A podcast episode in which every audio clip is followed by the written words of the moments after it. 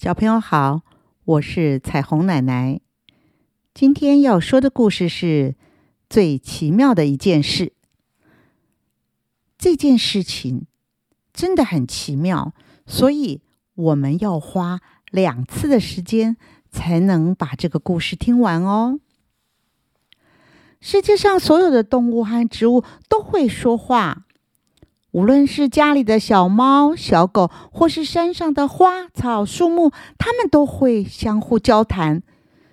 甚至是我们所使用的物品，像桌子啊、椅子、床铺、门，它们也会说话。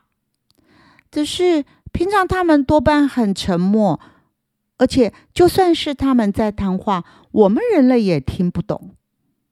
我没有骗你们哦，因为。我听得懂他们的话，绝对不是骗你们的。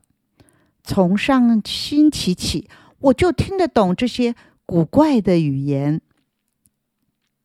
那是一次意外，我和几个喜欢冒险刺激的同伴在学校的运动场上玩越野单车。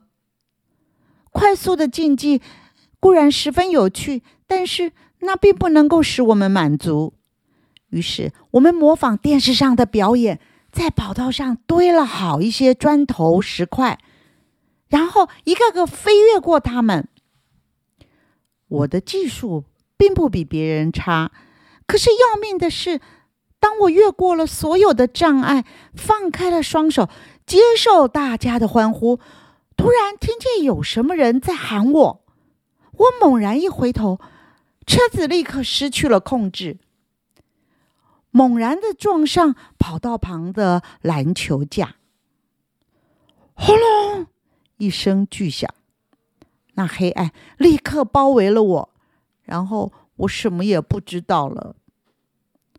不晓得过了多久，我听到一阵阵嘈杂的声音，觉得头好痛，睁开了眼睛，只看见妈妈靠在椅子上睡着了。眼角还挂着泪水，周遭除了白色还是白色。我知道我是躺在医院的病房里了，可是那嘈杂的声浪依然一直传来，而病房里却只有我和妈妈两个人。我好害怕，大叫了一声，妈妈立刻醒来。妈妈看见我醒了过来，高兴的又是哭又是笑。不久，医生也来了。他一直说我很幸运，还好戴了安全头盔，要不然早就没命了。接连几天，我住在医院里，总是听到许多奇怪的谈话声，可是也总是看不到讲话的人。我不知道这到底是怎么一回事。不过，每次我向妈妈提起这件事，妈妈都安慰我要好好的休息，不要胡思乱想，这样才不会做噩梦。直到我出院回了家，住在家里的第一个晚上，我又清清楚楚的听到房里有人讲话，朝着声音的方向看过去。竟然是我的书包和水壶哎！他们热烈的在交谈着。书包说：“嘿，兄弟，明天我们又可以去上学了。”水壶也高兴的说着：“是啊，在学校里有那么多的同伴，多有趣啊！”可是你别忘了，我们常被大家取笑哦。书包一副泄气的样子，水壶回答着：“是啊，谁叫我们的主人功课那么差，害我们也没面子。对嘛？还记不记得上次被李小玲的书包骂的那一件事啊？怎么不记得啊？他说王克强除了会欺负女生，什么也不会。”哎呀，真是丢脸呐！可是又有什么办法呢？谁叫我们跟了他？王克强正是我的名字，他们所谈的也正是我在学校里发生的事情。现在我才确信我的耳朵没问题，而且有了非常奇异的功能。只是第一次听到的，竟然全是自己所做的坏事。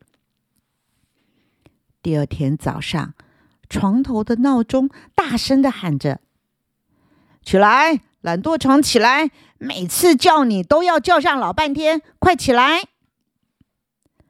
本来我一向都是将闹钟按掉再继续的睡，这次我也把闹钟按掉，但是。很快的就起来了，因为我想到书包和水壶在夜里的谈话。到了浴室刷牙洗脸，我正用毛巾擦干脸上的水，就又听到镜子对着香皂说：“真稀奇，这倒是他第一次不用人家叫就自己来盥洗的。”香皂还怀疑的回答。是啊，是啊，真奇怪，好像是比以前懂事多了。到了饭厅，妈妈已经把早餐准备好了。妈妈看了看我，好像很惊讶的样子。爸爸呢，边微笑边点着头。想起以前老是让爸妈三催四请的，我真有些不好意思了。才坐下，我就听到饭桌的声音。哟，这懒惰的家伙怎么反常了？我内心啊，微微一笑。这是一个秘密。我知道，就算是告诉爸妈，他们也不会相信这种奇异的事情。吃过饭，和爸爸妈妈再见，我背了书包到街角等公共汽车。还没来，闲着无事，我就习惯的踢着站牌的铁管，好玩。哪晓得才踢了一脚，皮鞋就嚎啕大哭起来。哎呦，痛死我了！看样子我的寿命不长了。站牌也哭喊着：“疼死了，疼死了！”我赶紧抚摸着皮鞋和站牌，低声的向他们道歉。公车来了，我上了车，选了一个靠窗子的座位，打开车窗，把头探出去吹吹凉风。窗子就在我耳边抱怨着：“不守规矩的小鬼，待会儿就看你头上撞个大包！”真是不好意思，我听了赶紧坐好。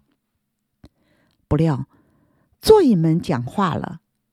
那个老公公好可怜，怎么就没有一个人肯让座给他？我抬头一看，果然有个老爷爷，好辛苦的站在那儿。我马上起了身，请老爷爷到这边坐。老爷爷一直对我说谢谢，全车的乘客都用赞赏的眼光看着我。最重要的是，车上的座椅啦、行李架、窗户，还有我的书包和水壶，也都在称赞我。他们还和着汽车引擎的节拍唱着歌，那是一首只有我才听得懂的歌。有位小朋友找到了快乐，因为他肯。帮助人，快乐就是他的好朋友。快乐多多快乐，快乐多多快乐，快乐多多快乐。啊！我差点也跟着唱了起来，因为我真的很快乐，比以前坐在窗口吹凉风的感觉要快乐的多。在学校里。我发现上课比以前有趣的多了，粉笔和板擦说个不停。为了一题数学，他们就讨论半天，有时候还吵嘴呢。扫帚和水桶也在清洁箱里聊天，他们谈论着早上扫地的情形，有说有笑，真让人羡慕他们工作的乐趣。你们一定会想。这样子的我怎么上课呢？其实一点也不难。我只要专心的听老师讲课，这些声音就仿佛消失了。就连以前从运动场上传来老是使我分心的打球声，也进不了我的耳朵。更何况我的铅笔和橡皮擦也一直在提醒着我要认真听讲哦。当然，我还是有做错事的时候。各位小朋友，到底他还做错了什么事呢？王克强会再遇到一些什么样的状况？我们就留到下一次再说了。好，今天的故事就说到这里。